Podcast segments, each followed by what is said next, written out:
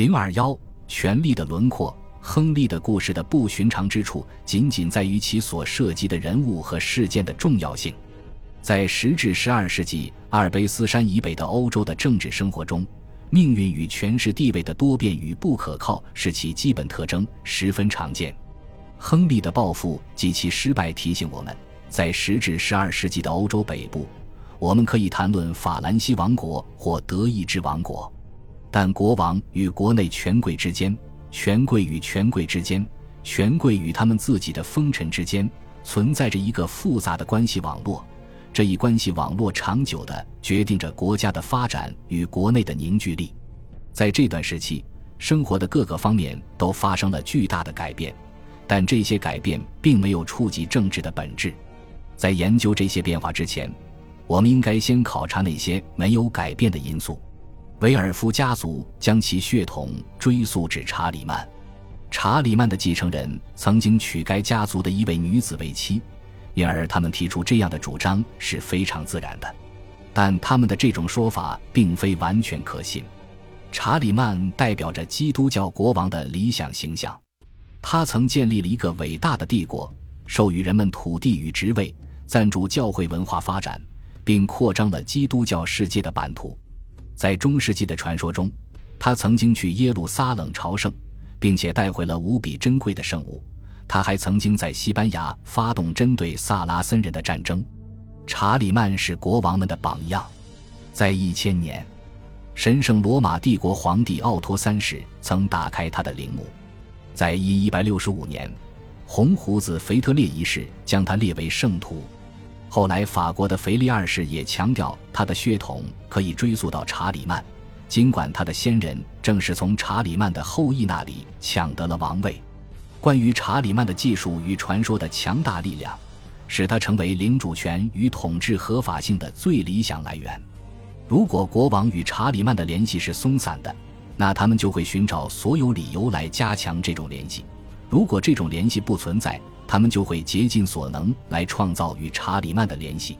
现在保留下来的最早的贵族家谱是佛兰德斯伯爵的家谱，他是在九百五十年前后编制的。这份家谱并未强调其父系的先祖，而将所有的重点置于一位与秃头查理的女儿结婚的祖先之上。这样的婚姻既是一个家族登上政治舞台的标志，也是对这个家族已有的地位与权力的承认。还标志着他们对国王祖先的紧密联系与忠诚服务，在家谱中铭记并庆祝这样的婚姻，是在含蓄地提醒国王们，国王的伟大来自为国王服务的人们的勇猛、忠诚和能力。国王不应该吝惜对封臣的赏赐，以作为对他们忠诚服务的回报。贵族可以赋予自己的地位合法性，同时还能以其他的方式突出自己的身份。他们以祖先或者亲属的名字为孩子命名，借此让自己和其他人记得这些祖先或亲属。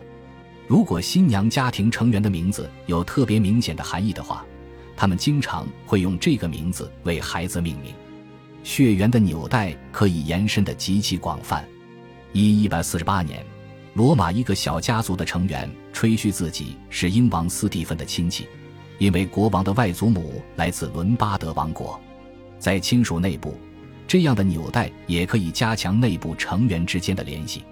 例如，有一次，英王斯蒂芬正准备攻占一座城堡，他想要处决守军。在他军中服役的士兵里有守军的亲属，这些士兵祈求他的仁慈，斯蒂芬认可了他们的服务，不得不同意了他们的请求。然而，血缘同样也可能成为某种障碍。在佛兰德斯。只有父母双方都是贵族，他们的孩子才可以被认为是贵族。因此，如果一个家族有仆人的祖先，无论他后来变得多么强大，与这个家族联姻的人都可能丧失其贵族身份。在不同的时期，贵族身份有不同的含义。基本上，它不是由一个人的勇猛、权力或者美德所决定，而是由其出身所决定。并非所有孩子都能继承父亲的优秀品质，因此从一开始，贵族身份就与卓越不是同义词。因为土地可能被所有子女分割继承，或只由其中一个单独继承，但成为贵族的资格却传给了所有孩子。这种关于贵族的看法，直到十二世纪依旧存在。尽管很明显的是，一些出身卑微的小人物家族有时也会获得大量的财富与权力。一个典型代表就是佛兰德斯的埃勒姆巴尔迪家族。该家族获得了布鲁日监理的世袭权利，并利用联姻的方式和许多佛兰德斯贵族建立了一个关系网。当佛兰德斯伯爵查理想要破坏这一关系网时，他威胁要调查这个家族先祖的仆人出身，这反而使伯爵的地位有所动摇，并损害了那些与埃勒姆巴尔迪家族联姻的家族的贵族身份。佛兰德斯伯爵查理的这一举动并不明智。并最终导致了他在一千一百二十七年被刺。在十二世纪后期，宣称自己家族起于卑微，逐渐变得可以被人接受。一份家族史中写道，在秃头查理时期，很多能力、荣耀皆胜过旧贵族的新贵族变得强大且知名，甚至有些人会伪造卑微的出身。安茹伯爵曾宣称其祖上是一名护林人。完全忽略通过婚姻与加洛林时期的大贵族建立的紧密关系，他们借此吹嘘自己的能力。或许这样做能使他们在与法国国王交战时觉得好受些。随着贵族身份逐渐脱离了唯血统论的束缚，贵族集团的范围比以前扩大了很多。这个词偶尔可以形容所有的自由人，尽管这种状况并不常见。从十世纪开始。比较常见的情况是将那些拥有城堡的人称作贵族，贵族也可以指骑士，但这种含义更广泛的用法并不经常出现。因此，一名贵族与埃勒姆巴尔迪家族联姻，当该家族的骑士起源被公开时，这名贵族会感到羞耻。对贵族这一称呼使用的不确定性，不仅反映了社会阶层的流动性，也反映了在各种势力的影响下。欧洲各地区社会发生的不同程度的广泛变化，这种变化只有发生以后才会被人觉察。这些发展和变化主要涉及的是大贵族和小贵族的关系，他们不仅是军事发展的产物，也是经济恢复的结果。或许还因为他们有利于促进和维护一些长久以来被忽略的统治阶层的利益。国王和大贵族本来就是军事领袖。他们能否得到众人的尊敬，取决于其作战能力。无论这种能力是表现为维护自己的土地与权力，还是表现为征服其他地区，因此，这些军事领袖必须拥有一支由训练良好的士兵组成的护从队伍。组建或维持这样一支队伍有多种方式。国王和大贵族，如十世纪的波兰贵族们。可以招募拿军饷的军人来组建这样的队伍，一些军事领袖也可以用其征服和劫掠的宏伟计划来组建军队。在十至十一世纪，维京人就采用这样的方式。诺曼底公爵威廉成功征服英格兰，依靠的也是这样组建的军队。招募那些寻求生计和更好生活的无地贵族，也可以组建这样一支队伍。在十二世纪早期。英王亨利一世在大陆进行战争时，领导的就是用这种方法组建的军队。国王和贵族同样可以通过某种特定的契约来组建队伍，这种队伍的成员通常是自由士兵。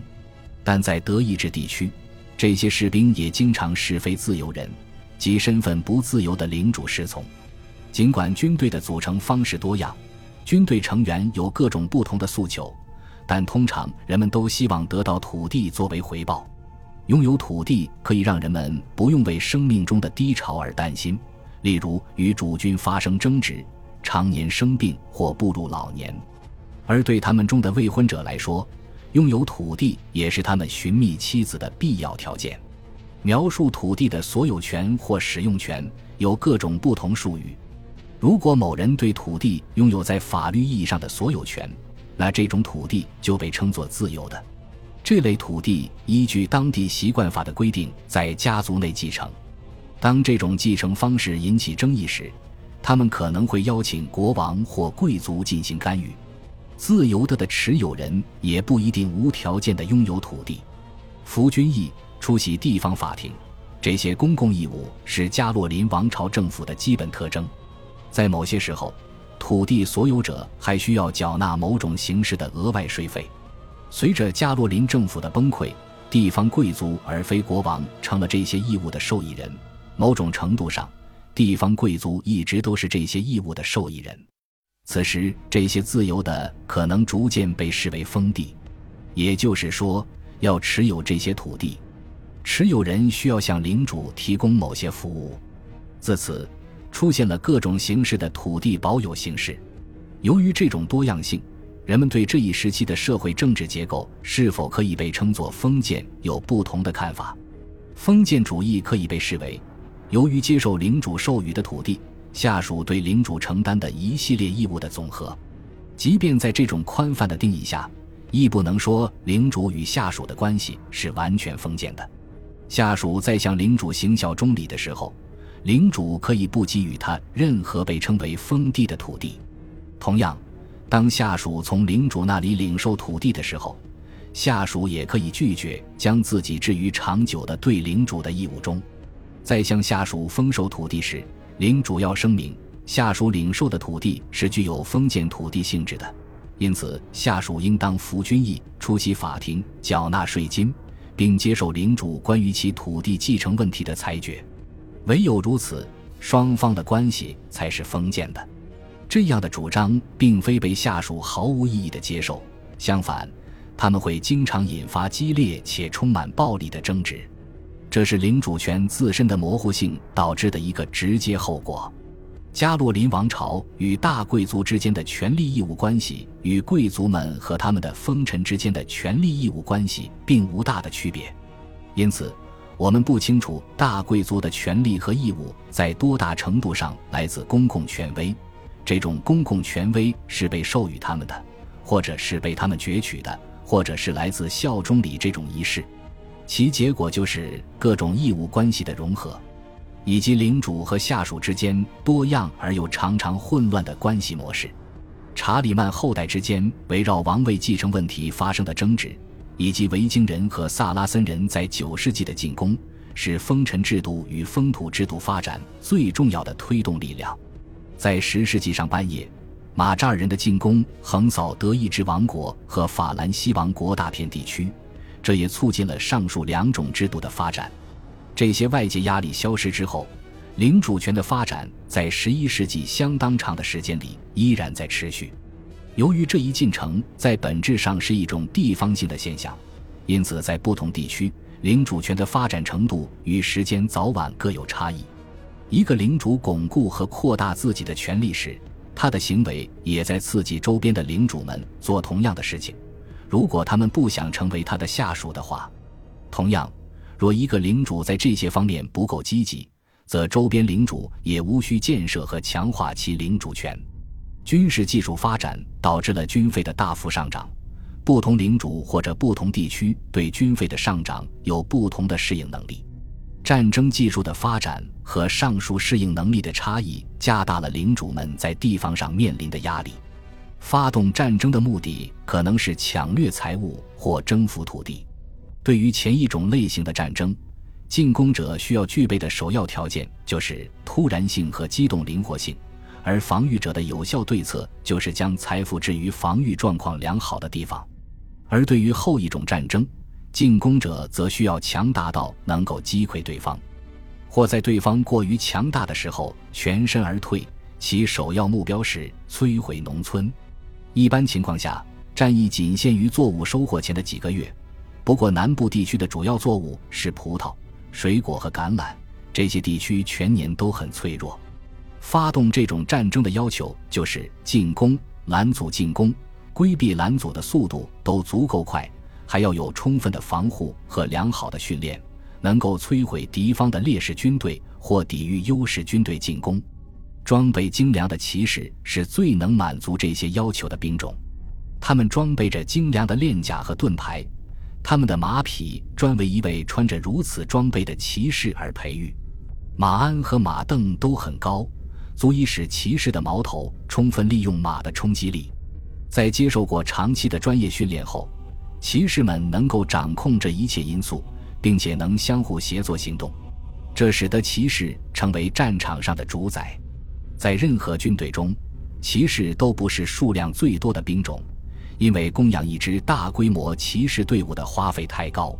但骑士代表战争中的一个因素，他们可以通过机动性发起进攻，也有足够的力量赢得战斗。希腊历史学家安娜科穆宁娜曾这样描述他所见到的一群法兰西骑士：这些骑士在一千零九十七年从君士坦丁堡路过。一个骑在马上的骑士是不可阻挡的，他可以攻破巴比伦的城墙。骑士的重要性可以从一千零六十六年诺曼征服的过程中看出。诺曼贵族入侵时代的是经过训练的战马，而在九世纪时。维京人入侵时，依靠的是在东盎格利亚地区俘获的马匹，以此提高机动性。在德意志地区，训练有素的骑士在十世纪有效地抵抗了马扎尔人的多次进攻，也抵抗了后来斯拉夫人的屡次入侵。这一经验对这些入侵者影响非常大，以至于斯拉夫人不得不按照西方的模式，改造了自己以战争团伙为核心的政治结构。与此同时，维京人依靠水路的进攻效果越来越差，因为他们潜在的受害者已经采用骑士部队来对抗他们。因此，在十世纪，维京人的进攻依然是欧洲人面临的主要威胁。但到了十一世纪，维京人的威胁就小多了。维京人的侵略继而转向了尚未发展重装骑兵的地区，如英格兰、爱尔兰、北方群岛和波罗的海的南部沿岸。或转向斯堪的纳维亚半岛内部，骑士不仅是面对敌人侵扰时的防御对策，而且同样为进攻提供了更好的手段。但这一时期，昂贵的防卫设施越来越多，军事领袖在招募士兵进行抢掠的同时，还需要为他们提供安全的庇护所，在那里人们可以建设宗教场所，并能够在危急时刻将畜群转移进来。在十世纪的波兰。有数十个巨大的土木结构的堡垒充当这样的庇护所，里面驻扎着领波兰大公军饷的士兵。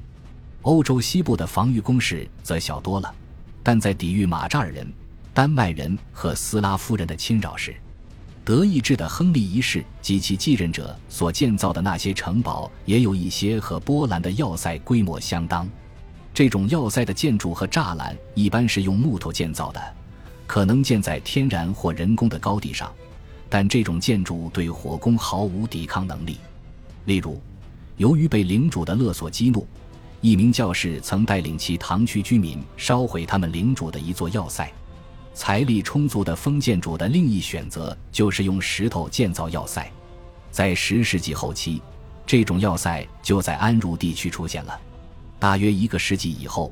德意志地区也出现了用石头建造的要塞，因此一个领主会发现他处于与相邻领主之间的军备竞赛之中。若他建立了一支骑士军队或建造了城堡，则其相邻的领主也会采取同样的行动。这种军备竞赛的原因，并非出于抵抗维京人或马扎尔人入侵的需要，这些入侵者在十世纪已经被抵御和打败了。这一发展也不是经济的衰退或者自然经济的主导地位所导致的。相反，在封建化进程达到顶峰的十一世纪，经济也得到了恢复。封建化发生最早和最彻底的地区，也是经济最发达的地区，尤其是在佛兰德斯地区。推动这一进程的原因是封建主急于维持、巩固以及发展其领主权。在法兰西地区北部。长子继承制在十世纪建立起来，随后于十一世纪在德意志地区和法兰西地区南部也确立下来。伴随着这一发展，领主们承受着一种双重的压力：一方面，他们要为自己的家庭成员寻找新的土地；另一方面，他们也要为封臣的后代寻找土地。向外移民可以减轻这种压力。来自法兰西北部不同地区的贵族找到了解决这种问题的方法，他们或是随着诺曼征服进入英格兰，或是加入诺曼人向意大利南部地区和西西里岛的移民浪潮。在12世纪，这一地区其他的一些贵族加入了苏格兰国王的军队。很多贵族前往圣地耶路撒冷和西班牙，加入了那些地区对异教徒的战争，以便在拯救其灵魂的同时，为自己获得新的土地。实际上，十二世纪早期的一位编年史作家认为，这种现象证明了第一次十字军运动是上帝意志的体现，因为在这位作家看来，这些野蛮贪婪的人内心对物质财富的轻视完全是不自然的。即使如此。封建主们依旧承受着土地匮乏的巨大压力，不过他们可以通过下列方式减轻压力：寻找新的土地，并将之分封出去；尽可能严格限制封臣的土地占有权，只允许封臣通过遗嘱继承土地，而不是把继承作为理所应当之事；赋予封臣更多的权利，减少甚至免除封臣的服务。这些封臣权利并非不受限制。这样建立起的封君与封臣的关系，并不比通过更粗鲁的庇护制度所建立的关系更加长久。国王与封君经常同时使用上述三种手段控制和安抚封臣，但同时，这其中每一种手段都很可能引发摩擦与争议，在最坏的情况下，甚至可能带来内战。这一时期的社会处于基本稳定状态，这并不明显，不过却是实际情况。而且不应该被否认。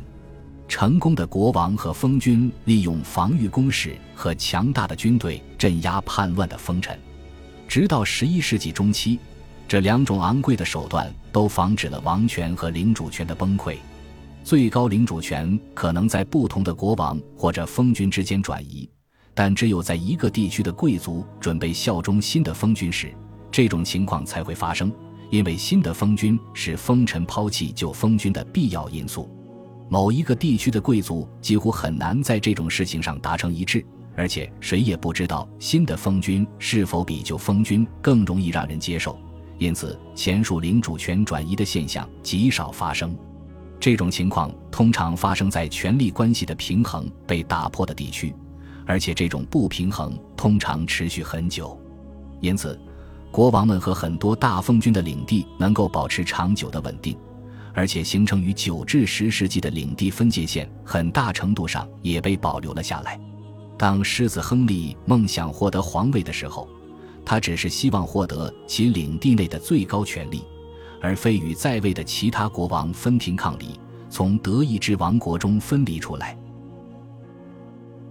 恭喜你又听完三集，欢迎点赞留言。关注主播，主页有更多精彩内容。